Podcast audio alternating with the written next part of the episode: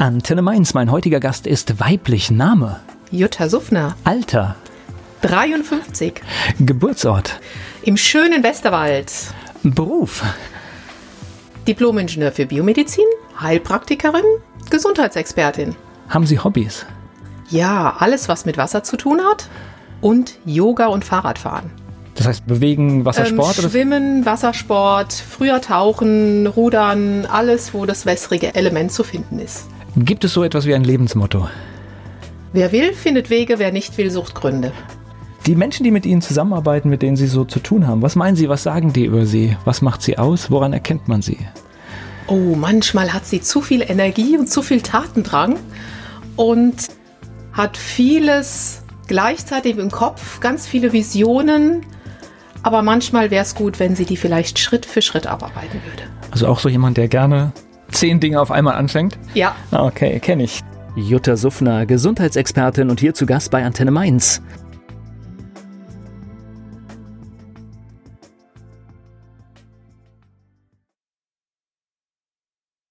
Jutta Suffner, Gesundheitsexpertin, hier zu Gast bei Antenne Mainz. Warum höre ich nicht, dass Sie aus dem Westerwald kommen? Weil ich zwar im Westerwald geboren bin und wenn ich dort bin, auch schönstes Westerwälder Platz sprechen kann. Aber meine Reise hat mich geführt auch in hochdeutschsprachige Regionen und eben ein Jahr in Kanada. Und jetzt wieder an der Mosel in Mainz mal 17 Jahre und irgendwie habe ich dann das Bedürfnis gehabt, vielleicht deutlicher sprechen zu müssen und zu sollen. Und ich habe viele, viele Schulungen gemacht, auch in der Industrie. Und bei den Bayern kam das immer gut an, wenn ich Hochdeutsch gesprochen habe. Hatten Sie den Dialekt? Ich hatte ihn schon, dieses Dat und Wat, oh, okay. was man so kennt. Und da verfalle ich auch, wenn ich dort bin und auch mit der Familie zusammen, verfalle ich gern wieder da rein. Aber es ist schön. Also ich habe da so ein prägendes Erlebnis. Ich hatte eine Mitarbeiterin, die kam aus dem Westerwald und dann rief immer jemand mal regelmäßig von ihrer Familie an und dann fing sie an zu sprechen und schlagartig hat man keinen Ton mehr verstanden. Ganz so schlimm ist es nicht. Äh, da ist eher meine Mutter wahrscheinlich, da versteht man nichts, aber mein Bruder und ich, uns versteht man doch definitiv noch. Aber Kindheit war im Westerwald alles Kindheit da? komplett bis zum 18. Lebensjahr gut behütet, gut bürgerlich erzogen im Westerwald. Westerwald. Ja. Wo genau? Kirchen, Betzdorf, in der Nähe von Siegen. Also wirklich tiefster Westerwalddschungel. War wunderschöne Gegend mit vielen Bäumen. Und was war das für eine Kindheit dann? Viel Natur, viel Wald, viel Bewegung, viel Wasser. Wir sind eine sportlich wässrige Familie, musikalische Jugend. Schon ein tolles Leben. Kann ich nicht anders sagen. Ach, das ist schön, wenn man ja. das sagen kann, oder? Ja, meine Eltern haben mir auch alles ermöglicht und nachher beim Studium, dass ich ein Jahr nach Kanada wollte, also nach dem Motto, ach Kind, wenn du das meinst, mach mal. Und das fand ich klasse. Das sind perfekte Bedingungen. Das heißt, die Schule war auch kein Einschnitt, war, war alles in Ordnung? Ich war froh, als ich das Abitur dann hatte und gehen durfte. Also es ist nicht so, dass ich mich nach dieser Zeit zurücksehne. Es war okay, aber alles, was danach kam, war richtig gut. Ich kann das nachvollziehen. Als ich mich abgemeldet habe, so beginnt die Geschichte meistens, das genau. war, war der beste Tag meines Lebens, ja, ja, wo ich gemerkt habe, jetzt bin ich raus und jetzt ist es vorbei. Ja. Und, aber sie haben sich nicht durchgequält, sondern es war halt nein. einfach es war okay. Halt, Gott, Abitur macht man eben und dann, also ich hatte mal so eine Phase, da wollte ich nach dem zehnten Schuljahr aufhören und da bin ich meinen Eltern sehr dankbar, dass sie gesagt haben, und du machst das Abitur. Das war eine sinnvolle Entscheidung. Und vor allen Dingen zu einer Zeit, also heute ist es ja da wird noch mehr Wert drauf gelegt, aber zu der Zeit wäre das ja durchaus auch in Ordnung gewesen, ne? Ja, ganz, ganz viele sind ja gegangen, haben Ausbildung gemacht, aber da ich eigentlich schon immer medizinisch geprägt war, irgendwas in die Richtung machen wollte, war mir eigentlich klar, komm, hm, ja. mach's mal, dann hast du wenigstens eine gescheite Basis. Gleich geht's weiter im Gespräch mit Jutta Suffner. Jutta Suffner, sie ist Gesundheitsexpertin und wir waren gerade beim Thema Abitur und Studium. Sie ist mein Gast hier bei Antenne Mainz im Talk. Obwohl ich jetzt gerade jetzt die Tage gelernt habe, dass tatsächlich Rheinland-Pfalz zu den Ländern gehört, in denen man tatsächlich ein Medizinstudium aufnehmen kann ohne Abitur. Ja, und ich finde das auch eine tolle Geschichte, wenn Menschen eine Ausbildung haben. Ich habe ja auch vor dem Studium erstmal etwas Solides gelernt, Radiologieassistentin, und die dann eine entsprechende Berufserfahrung haben, dass die dann Medizin studieren können, weil ich aus eigener Erfahrung meine, man sollte mal wirklich von der Pike auf in einem Krankenhaus. Ich war mit 12, 13 Jahren schon Sonntagshelferin, bin in Krankenhäusern rumgeflitzt, habe dann Blutdruck gemessen und alles. Das gab es damals noch.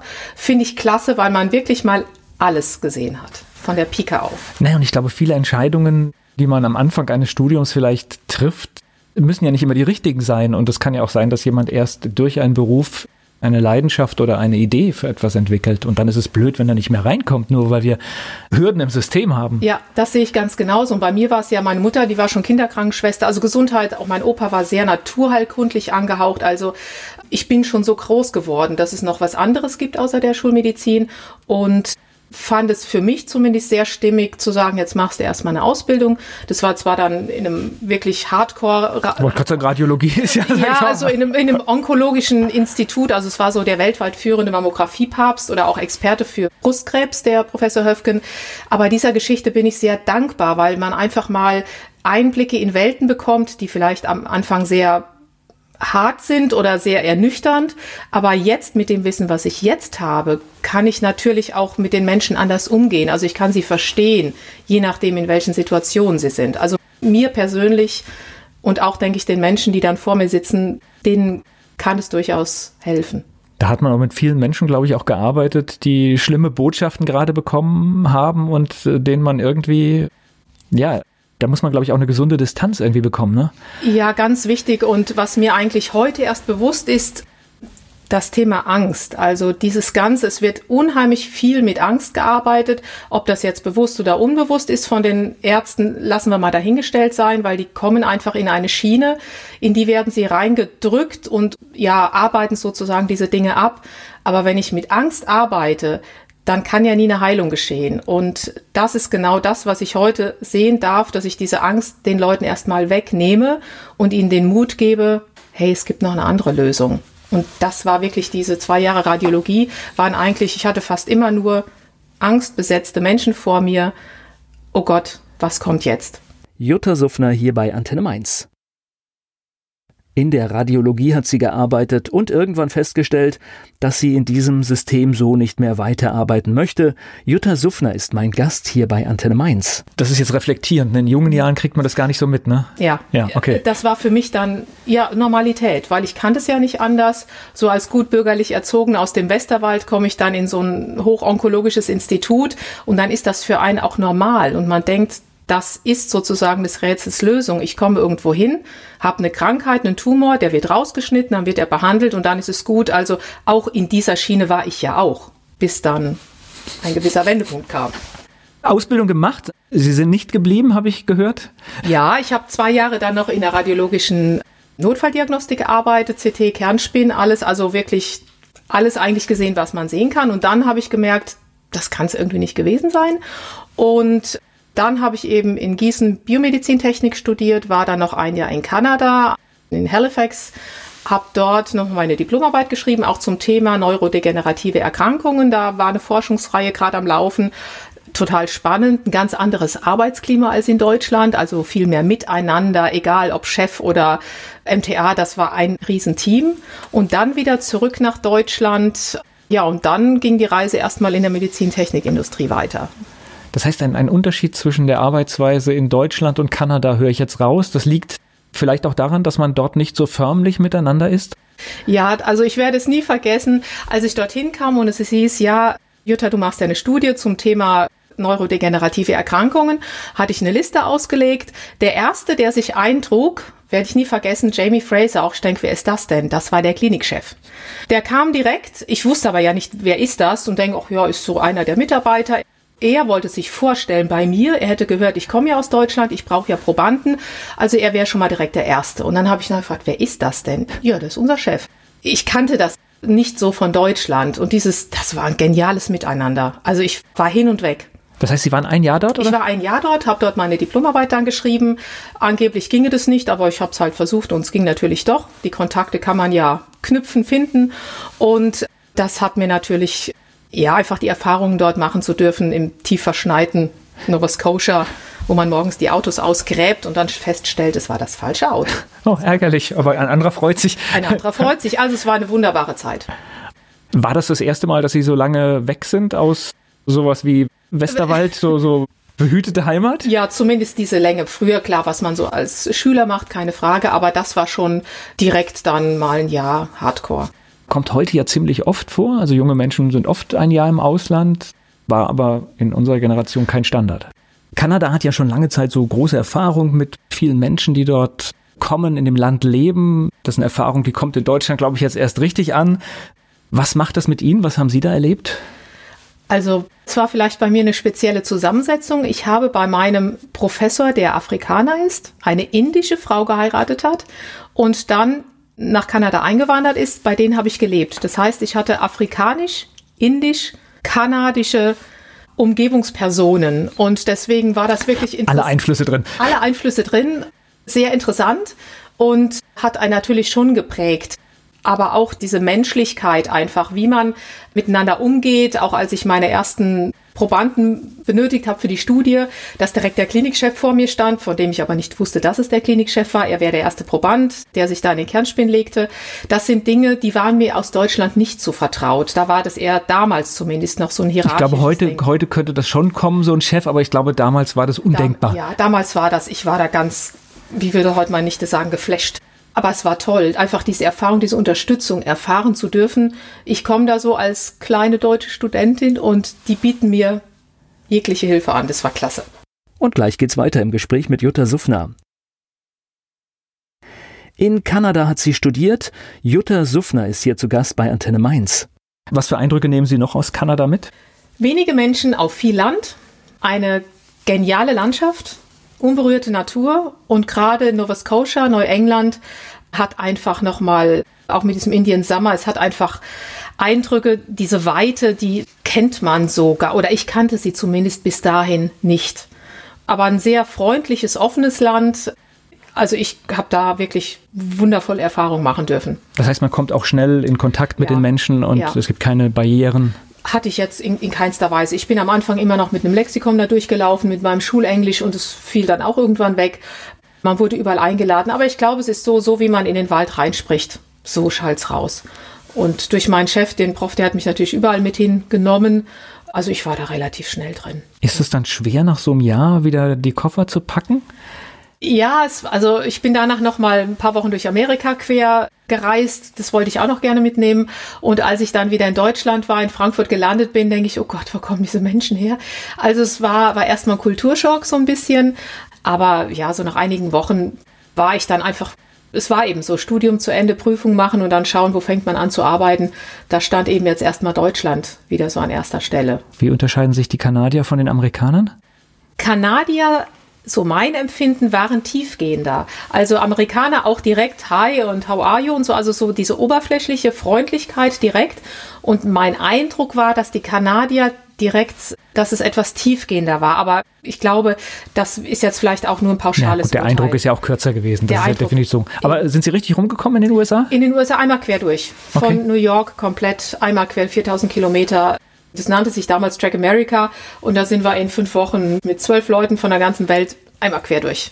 Das ist echt verrückt, dieses Land, ne? Man fährt von einer Stadt zur anderen oder schon, man fährt nur wenige Kilometer von der Großstadt weg und ist in Landstrichen, wo man denkt, die Welt geht unter. Die, die Welt, ja. Also ich zehre auch heute noch, obwohl es wirklich ja lange, lange her ist. Ich habe heute noch ganz, ganz viel vor Augen. Gleich geht's weiter im Gespräch mit Jutta Suffner. Jutta Suffner hat in Kanada studiert, dann folgte noch eine Reise durch die USA und dann ging es zurück nach Deutschland. Da waren wir gerade. Sie ist mein Gast hier bei Antenne Mainz. So, und mit diesen ganzen Erlebnissen dann wieder zurück in Deutschland. Ja, ich bin dann erstmal ganz solide, halt als ich das Studium beendet hatte, war ich erst ein Jahr am Strahleninstitut.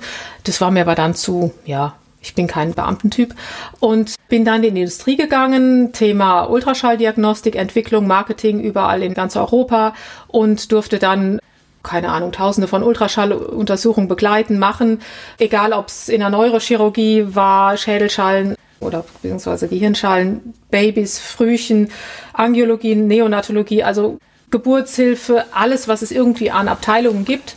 Da war ich wirklich, ich war eigentlich in Kliniken zu Hause, in allen Ultraschallabteilungen. Und das war dann auch mal ein völlig neuer Einblick. Also das war ja vorher medizinisch eher so in dem Strahlensektor und ja. das war jetzt auf einmal dann ja, alles, ne? Ja, es war komplett anders. Ich habe aber diese Ultraschallwelt wirklich geliebt. Ich habe es gelebt und fand das unheimlich genial zu sehen, wie kann man wo welche Krankheiten mit welchem Schallkopf besser detektieren als anderswo. Also dieses Innenleben entdecken zu dürfen. Und ja, das habe ich dann 17 Jahre wirklich intensivst, also wirklich empathisch machen dürfen.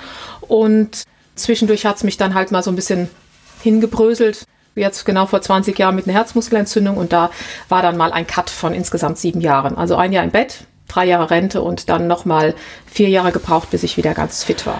Aber ich bin wieder ganz fit, entgegen aller Meinungen. Es geht gleich weiter im Gespräch mit Jutta Suffner.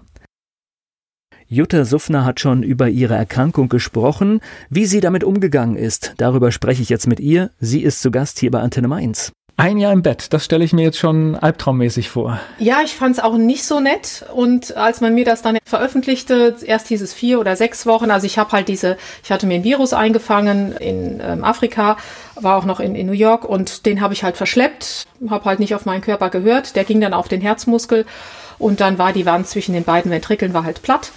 Ja, das ist dann halt fürs Herz ein bisschen blöd, wenn so ein Herzmuskel entzündet ist und der kann nicht so richtig arbeiten und man kann beim Herz schlecht sagen, ach komm, ich nehme dich mal raus, leg dich da mal hin, erhol dich und dann packen wir dich wieder ein. Und da gab's halt damals zu dieser Zeit nicht wirklich außer Ruhe und ja, nichts tun hinlegen, nicht wirklich die Medikamente, was zu tun. Und dann hieß es halt, jetzt gehen Sie erstmal in Rente, Schwerbehindertenausweis. In was für einem Alter? Ich war 33, sind genau 20 Jahre Also das heißt normalerweise, das möchte man dem Alter ja gar nee, nicht hören. Also. Um Gottes Willen. Also ich habe mich wirklich lange gefragt, warum ich und ich habe wahrscheinlich den ganzen Rhein voll geheult. Aber ich war auch halt sehr in dieser schulmedizinischen Schiene gefahren, weil ich habe denen auch geglaubt. Das ist eine Herzmuskelentzündung, da kann man jetzt in dem Fall, wir müssen gucken, dass wir die Entzündung reduzieren, also Ruhe, Ruhe, Ruhe, Medikamente, Vollstopfen, alles, was man so landesüblich kennt. Und das habe ich auch gedacht, okay, dann ist das jetzt eben so, dann bist du halt bis an dein Lebensende schwerbehindert, kannst nie wieder Sport machen. Bis da eine super gute Freundin, die heute noch eine Freundin ist, sagte, Jutta, es gibt andere Dinge zwischen Himmel und Erde. Und da bin ich dann zu einer Ärztin für Elektroakupunktur gekommen, die ist letztes Jahr leider verstorben. Und der Frau Dr. Tillmann bin ich unendlich dankbar, Sie war eine solide Ärztin, Fachärztin für Innere, aber hat eben in Deutschland die Elektroakupunktur nach voll aufgebaut. Und da wusste ich, ich bin, ich komme nicht irgendwo hin mit irgendeinem so flatternden Gewand, sondern das ist wirklich was Fundiertes. Und die hat mich dann erstmal auf den Topf gesetzt, kann ich nicht anders sagen.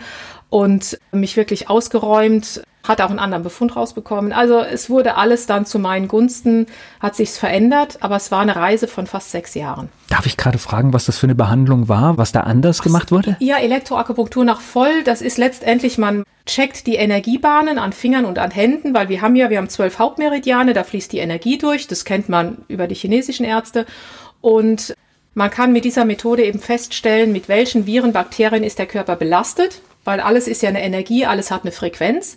Und das spiegelt sich dann in dieser Untersuchung wieder. Letztendlich nichts anderes, was ich heute auch mache, nur ein bisschen anders. Und sie hat genau rausbekommen, in welchem Leberlappen welcher Virus saß, der da nicht hingehört, musste mich dann jeden Monat spritzen, durfte gewisse Nahrungsmittel nicht mehr zu mir nehmen, musste natürlich Vitalstoffe nehmen, aber immer alles individuell und getestet. Also am Anfang habe ich auch gedacht, was macht die jetzt hier? Also im Prinzip hat sie die Ursache der, der Entzündung dann gefunden? Ja, sie hat die Ursache und die Untermieter gefunden. Das waren damals Coxsackie A und B Viren und es hieß damals, ich hätte eine chronische Virusnegative, es war aber auch genau umgedreht. Ich hatte eine akute Viruspositive. Das hat sie dann rausbekommen und so konnten wir dann den Körper wieder einregulieren. Aber man muss natürlich ja, man muss bereit sein, es zu tun.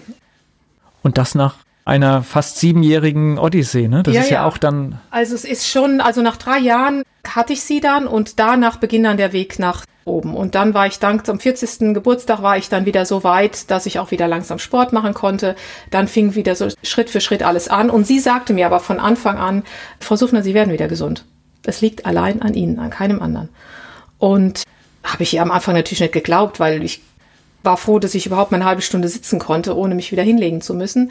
Ist natürlich auch schwer nach so drei Jahren, wo man im Prinzip ja, auch eine Diagnose nimmt man ja an irgendwann, ja, das, oder? das ist es. Also das aus meinem Kopf rauszukriegen. Deswegen verstehe ich heute die Patienten, die vor mir sitzen und sagen, aber das habe ich ja. Ich habe es ja auch geglaubt. Und ich war ein Sturschädel, wie er im Buche steht. Also ich war schulmedizinisch total von überzeugt, du bist jetzt krank bis an dein Lebensende.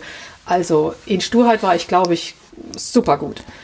Und da bin ich allen von außen dann dankbar, die gesagt haben, Jutta, schau doch mal, es gibt eine Quantenmedizin, es gibt eine Energiemedizin, es gibt Dinge, die sind solide wissenschaftlich bestätigt, auch werden auch von Ärzten, guten Heilpraktikern durchgeführt. Es gibt Methoden. Guck doch mal, ob das vielleicht ein Weg für dich wäre. Und ich bin der Geschichte total dankbar. Jetzt hatten Sie so eine klare Diagnose. Ist es dann manchmal vielleicht auch sinnvoll, dass wir machen hier ja kein Bashing an der, an der Schulmedizin, die leistet gute, gute und tolle Arbeit. Aber ist es dann vielleicht manchmal, ich habe auch schon einiges darüber gelesen, dass so Diagnosen so gerade mit Lebenszeiten nicht, eigentlich nie korrekt sind und man sie eigentlich besser unterlassen sollte. Wäre das vielleicht eine Empfehlung, einfach in dem Bereich ein bisschen vorsichtiger zu sein? Also klar, man hat eine Diagnose, aber ist ja auch eine Frage, wie ich sie rüberbringe. Genau, das war auch das. Ich war ja auch letztendlich komplett mit Angst behaftet. Also die wurde mir von außen einsuggeriert. Da steht der große Herr Professor am, am, am Bett und sagt einem dann, also liebe Frau Suffner, Sie wissen ja mit Ihrem Herz, das ist jetzt nicht mehr so. Und also man geht ja komplett in die Angst rein. Und ich finde, man hat, kein Mensch hat das Recht, einem anderen auch ich sehe es ja, wenn Patienten mir gegenüber sitzen, ich habe nicht das Recht, egal welche angebliche Diagnose er hat, ihm zu sagen, Sie leben jetzt noch drei Monate, weil eben alle anderen mit dieser Krankheit auch so lange gelebt haben. Ich finde, das ist total respektlos und ich sehe damit nur Angst.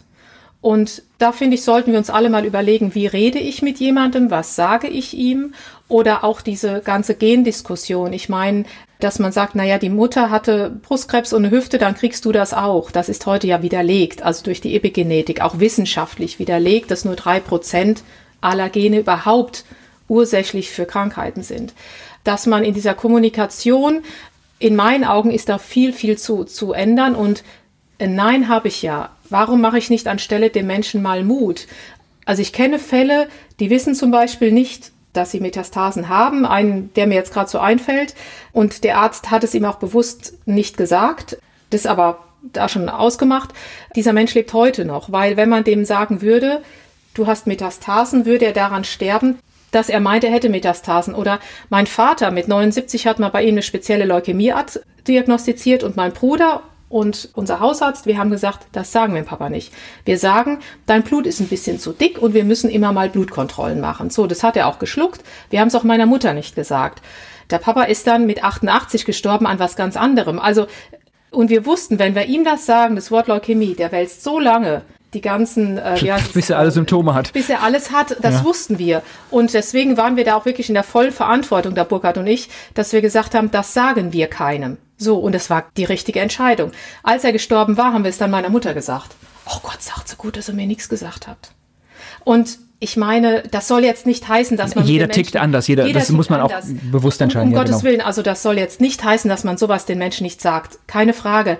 Aber man kann ja mal situationsbedingt schauen, wie kommuniziere ich es nach außen. Also, dass man schon die Dringlichkeit macht, Jung, du musst was tun, gar keine Frage. Das darf man jetzt auch hier irgendwie nicht beschönigen. Aber wenigstens mal überlegen, wie sage ich einem was, dass ich dieses Mut machen, an erste Stelle stelle, bevor ich einem Angst mache. Das finde ich einfach wichtig. Gleich geht's weiter im Gespräch mit Jutta Suffner. Jutta Suffner ist Gesundheitsexpertin und wir sprechen heute über ihre Geschichte und das Thema Gesundheit allgemein. Sie ist hier bei Antenne Mainz. Und ich finde ja, so ein Arzt hat ja eine Verantwortung. Wir kennen den Placebo-Effekt und der greift natürlich auch bei einem Arzt mit seiner weißen Kleidung Autorität mhm. und da kann, glaube ich, auch eine Botschaft mitgehen, die in die gute Richtung geht. Und es ist, ich kenne so viele tolle Ärzte, die auch, auch zum Beispiel der eine, wo ich, meine Mutter hat seit 25 Jahren Hüftgelenk, die hatte so ein Vertrauen in diesen wirklich wunderbaren Chirurgen. Das war so klasse. Schon allein wegen diesem Vertrauensverhältnis hat die seit 25 Jahren die Hüftgelenk und läuft damit munter durch die Gegend. Einfach, da erzählt die heute noch von. Das sind so für mich Beispiele. Und dieser Mann, der Dr. Kalfos, der war genial. Der war noch ein Arzt, wirklich mit Empathie und hat gesagt, kriegen wir alles hin, machen Sie das und das. Und das sind so für mich Beispiele, es geht doch. Und dieses Vertrauensverhältnis wird total unterschätzt. Das heißt aber, die Krankheit hat bei Ihnen dann auch eine völlig berufliche Veränderung bewirkt. Ja, eine komplett. Ich habe da noch sieben Jahre weitergearbeitet natürlich in der Ultraschallwelt und habe mich aber parallel, habe noch eine Ausbildung in Vitalstoffmedizin gemacht, weil ich wissen wollte, warum brauche ich Vitalstoffe, wie, wie hängt das alles zusammen, bei welchen Medikamenten sollte man noch Vitalstoffe dazu nehmen, diese ganzen Wechselwirkungen. Da habe ich noch eine Ausbildung gemacht, ein Jahr lang, und habe mich dann einfach für die ganze Quantenmedizin interessiert, für verschiedene Diagnostik- und Therapiemethoden und habe mich da wirklich in allem einfach mal weiter und fortgebildet, was es da so gibt. Und dann vor, ja, jetzt sind es fünf Jahre her, habe ich dann der großen Industriewelt den Rücken gekehrt und habe gesagt, so, dieses ganze Wissen bringst du jetzt mal nach draußen. Das heißt, vorher im Bett gelegen, die Diagnose, keinen Sport mehr machen können und dann machen sie neben der Arbeit noch was obendrauf. Also ja, genau ja. das Gegenteil von dem, was eigentlich prophezeit wurde, ne? Genau das Gegenteil. Also eigentlich dürfte ich so jetzt hier nicht sitzen, mit Ihnen sprechen und oder stehen und müsste noch Medikamente und alles einwerfen. Und ich war auch lange immer wieder in, in Kur, in Reha. Und da der Chefarzt, ich, ich sehe den heute noch vor mir sitzen, oh, sagt der Frau Suffner, Sie haben ja echt ein eigenes Konzept. Ne?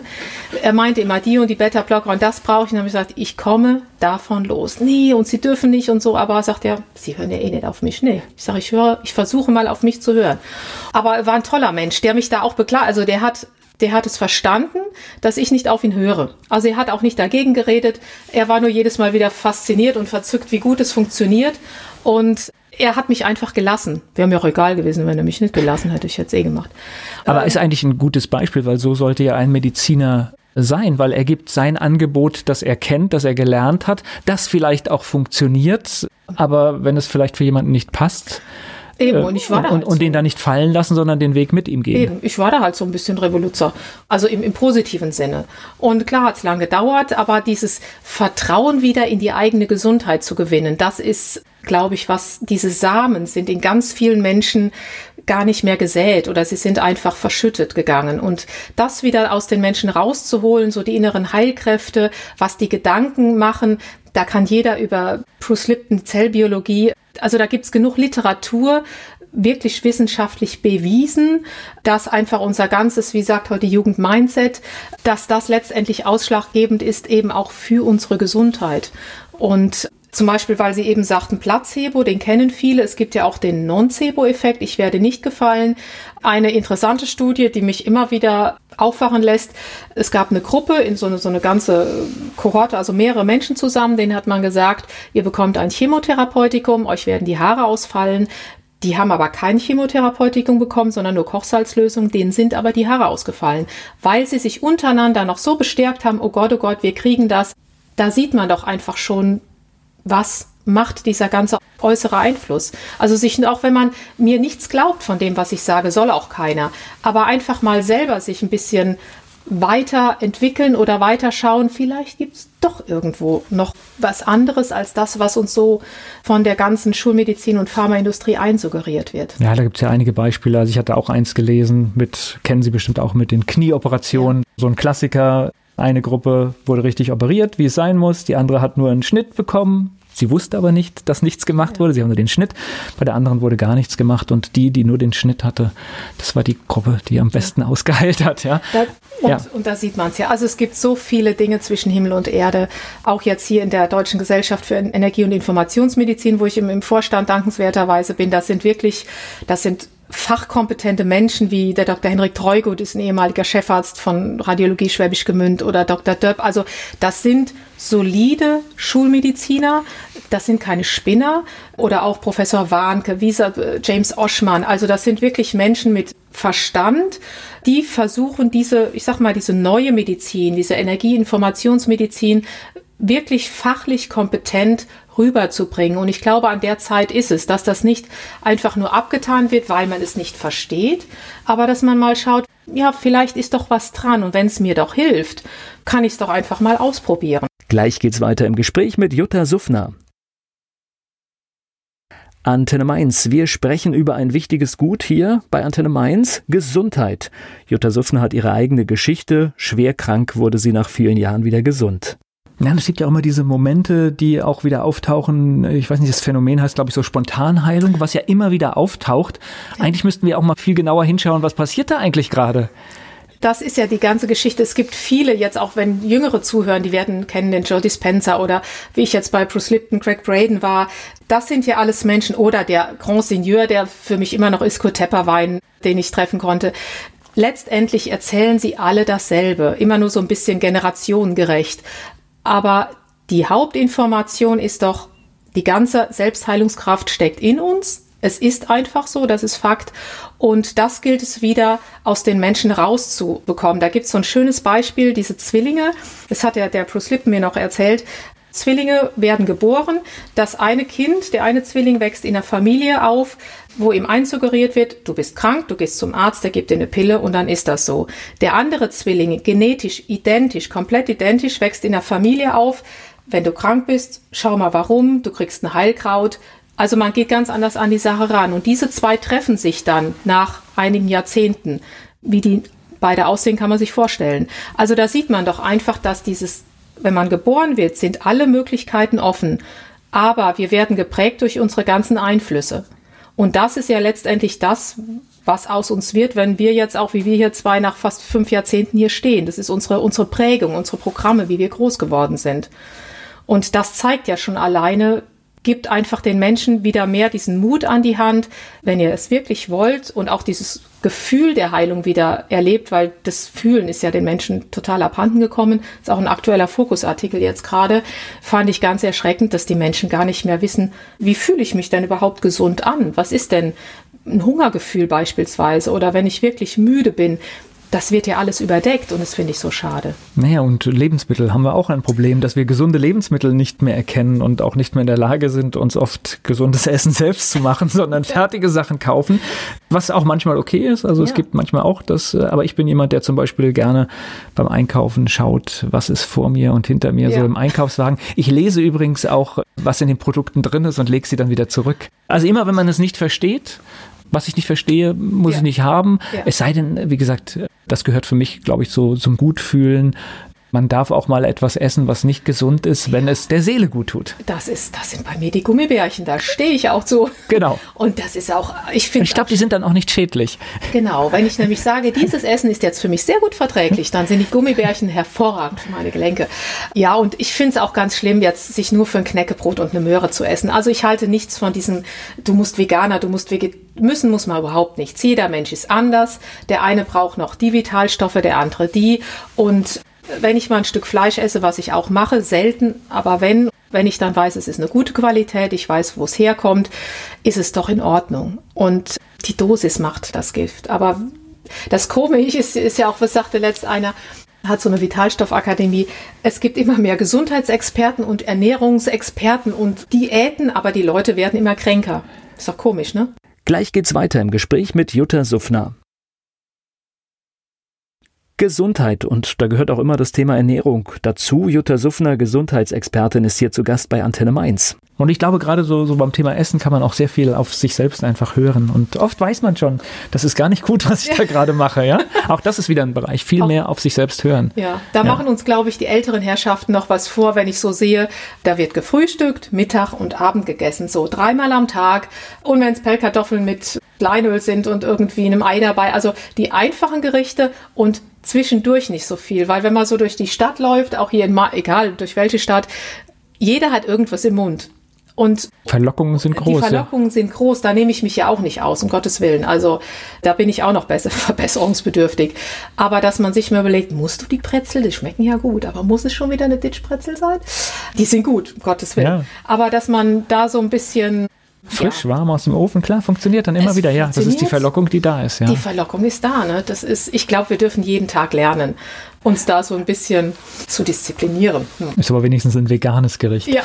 also so gesehen, das jetzt hier als, als, als, als Musterbeispiel dann. Heute, heute sind Sie selbstständig. Ich bin selbstständig. Ich habe die Heilpraktika-Ausbildung gemacht und auch bestanden und habe dann eben vor fünf Jahren eine Naturheilpraxis aufgemacht und arbeite da eben mit einem System aus der Energie- und Informationsmedizin, aber alles ganz solide.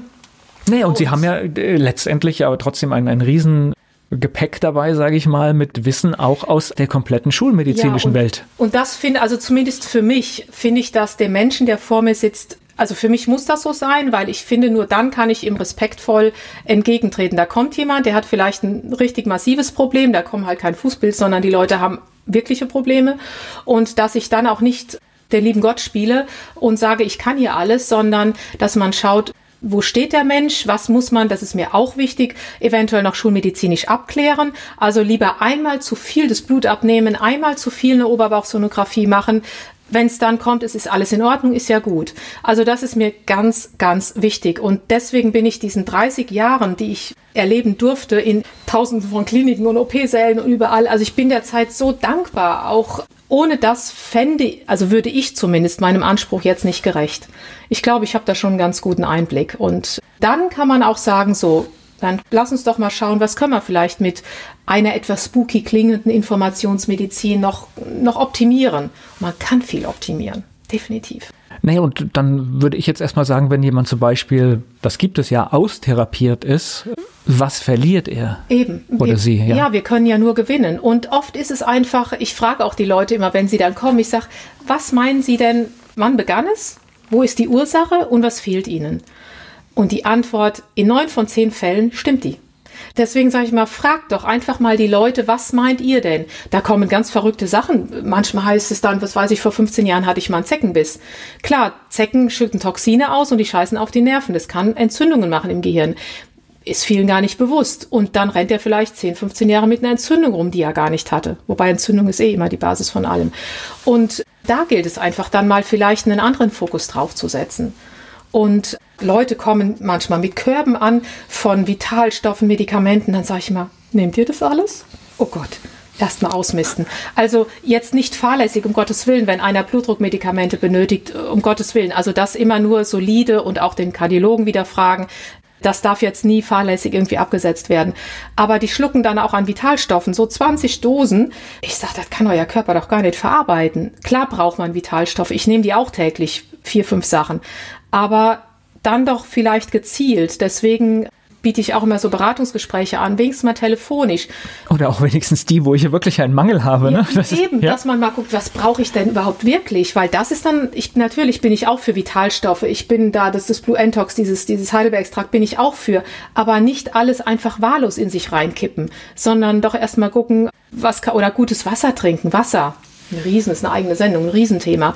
Das sind alles so, so Dinge, das ist immer ein, ein ganzer Blumenstrauß. Der ja, ich hatte vor kurzem einen Wasserexperten hier an dieser Stelle, der gesagt hat, dass im Prinzip die Masse der Menschen dehydriert ist. Ja, ist auch so. Ja, dass sie einfach viel zu wenig trinken und wir einfach diesen Reflex äh, verloren, äh, haben. verloren haben und wir schauen müssen, dass wir gutes Wasser trinken und dass wir uns das angewöhnen wieder. Ja, das ist, da habe ich auch lange nachgesucht und habe aber jetzt für mich die Lösung gefunden. Und aber muss auch jeder gibt es auch so viel auf dem Markt. Also ich habe zwei Jahre gebraucht bisher.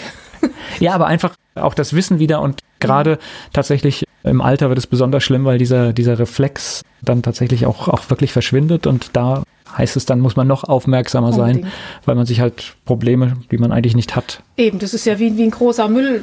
Wenn ich irgendwie einen LKW habe, der, der gefüllt ist mit Müll, da, da brauche ich ja auch oben erstmal Wasser, damit der ganze Müll rauskommt. Und wenn in unserer Leber ist ja, was weiß ich, durch die ganzen Umwelteinflüsse, Stress oder so, ist die so mit anderen Dingen beschäftigt und kann eigentlich gar nicht mehr das machen, die Funktion aufnehmen, die sie eigentlich, ja, die sie eigentlich ja. sollte. Und wenn dann noch das Wasser fehlt, ganz schlecht. Gleich geht's weiter im Gespräch mit Jutta Suffner. Jutta Suffner zu Gast hier bei Antenne Mainz. Mit ihr spreche ich über das Thema Gesundheit. Jetzt haben wir ja so viele, viele Methoden, die es heute gibt. Also die Homöopathie ist ein schönes Beispiel, die ja auch gerade durchaus äh, wieder politisch kontrovers diskutiert wird und dann die Zuzahlungen verboten werden. Die Krankenkassen machen es, glaube ich, aus gutem Grund, dass sie es trotzdem bezahlen, weil natürlich Menschen, die eine Erfahrung damit haben, ja, also ich kenne ganz viele, die positive Erfahrungen damit haben und deswegen kann ich zum Beispiel akzeptieren, es hilft, und deswegen muss ich es nicht verstehen, warum es hilft. Ja. Und das ist auch mein, mein Credo. Verstehen tut keiner alles, das geht gar nicht. Aber also ich verstehe auch, dass das jemand komisch findet, wie das hergestellt ja, ja. wird. Wenn ich die Filme sehe, kann ich darüber auch schmunzeln. Ja, ich auch. Aber wer halt hat recht, sage ich dann. Wenn es funktioniert, ist doch gut. Und dann muss ich ja nicht wissen, warum. Und ich hatte, also ich war tatsächlich vor, bevor meine Kinder kamen, hätte man mich damit jagen können und ich hätte darüber mich lustig gemacht und habe dann zwei, drei Erlebnisse gehabt. Und heute sage ich, jupp, es ist okay. Äh, eben, es ist okay. Und auch bei Hunden, Tieren, kann, ich meine, die können ja auch nicht sagen, ich will kein Globuli oder so. Und da funktioniert es ja auch. Genauso wie, wie mit der Informationsmedizin.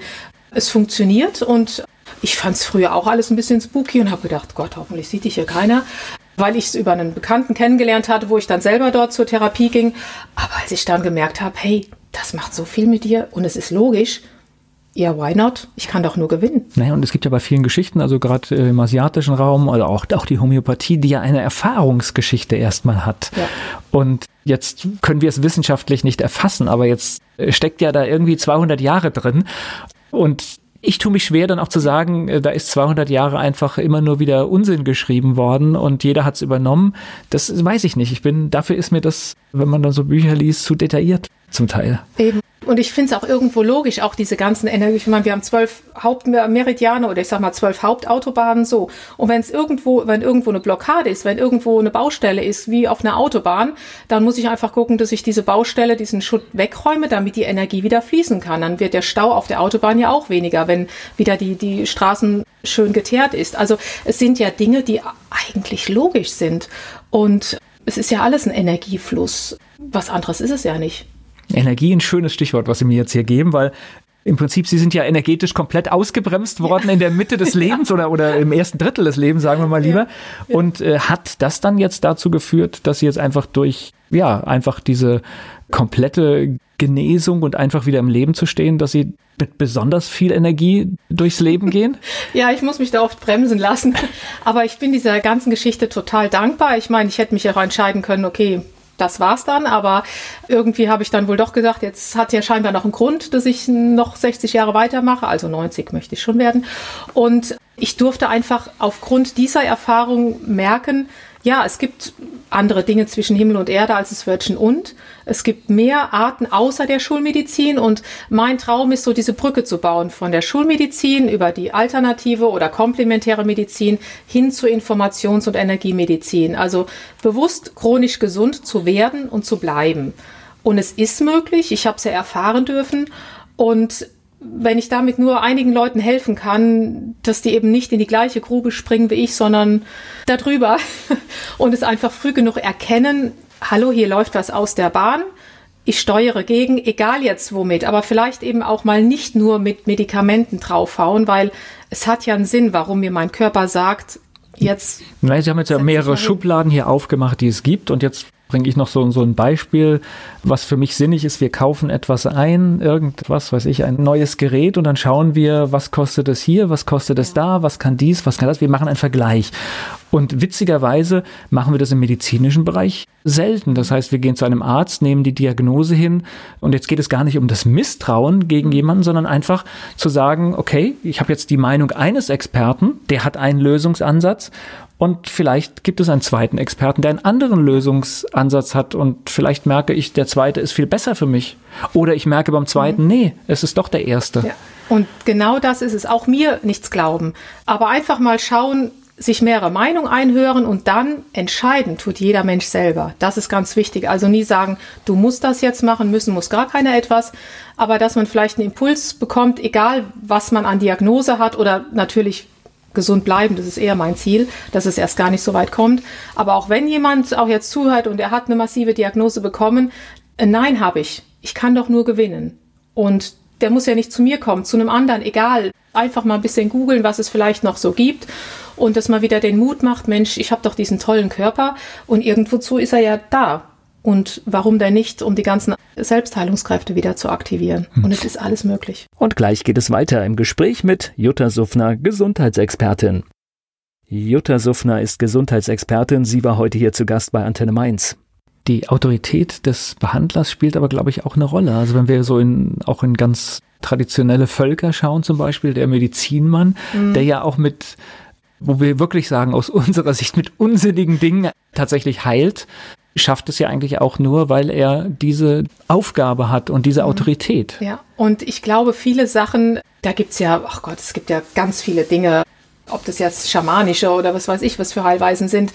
Wenn er voller Überzeugung so handelt und keinen Zweifel da irgendwie reinsetzt, dann funktioniert es ja auch. Also weil der Zweifel ist ja das, was einen dann letztendlich vom Ziel abhängt. Und äh, natürlich macht es einen Einfluss, wenn ich jetzt, wenn jetzt einer zu mir kommt und ich sage, ich würde Ihnen das und das empfehlen. Klar, wenn eine Vertrauensbasis geschaffen ist, ist das ja sowieso das Wichtigste. Dann hoffe ich natürlich schon, dass ich dem Menschen vielleicht helfen konnte, eine Entscheidung zu treffen, die für ihn stimmig ist. Nicht für mich, aber für ihn. Und ich glaube, man, man gibt einfach da wie sowieso auf einem Buffet. Man bietet verschiedene Dinge an.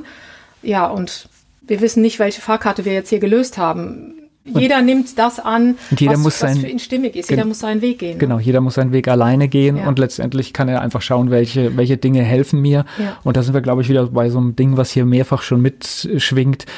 Wir sollten öfter halt auch mal auf den Bauch hören, wenn ich jetzt gerade in einer Situation bin, die mir nicht gut tut oder ich merke, in der Behandlung stimmt etwas für mich nicht. Und ich glaube, jeder kennt das, jeder, das Gefühl. Die, ja Und an dieser Stelle dann einfach mal drüber nachdenken, was kann ich anders machen. Genau, und einfach, dies in letzt stand auch ja ein Artikel jetzt, ich glaube wieder im Fokus, dass die Menschen es verlernt haben, auf ihr Gefühl, ihren Bauch zu hören.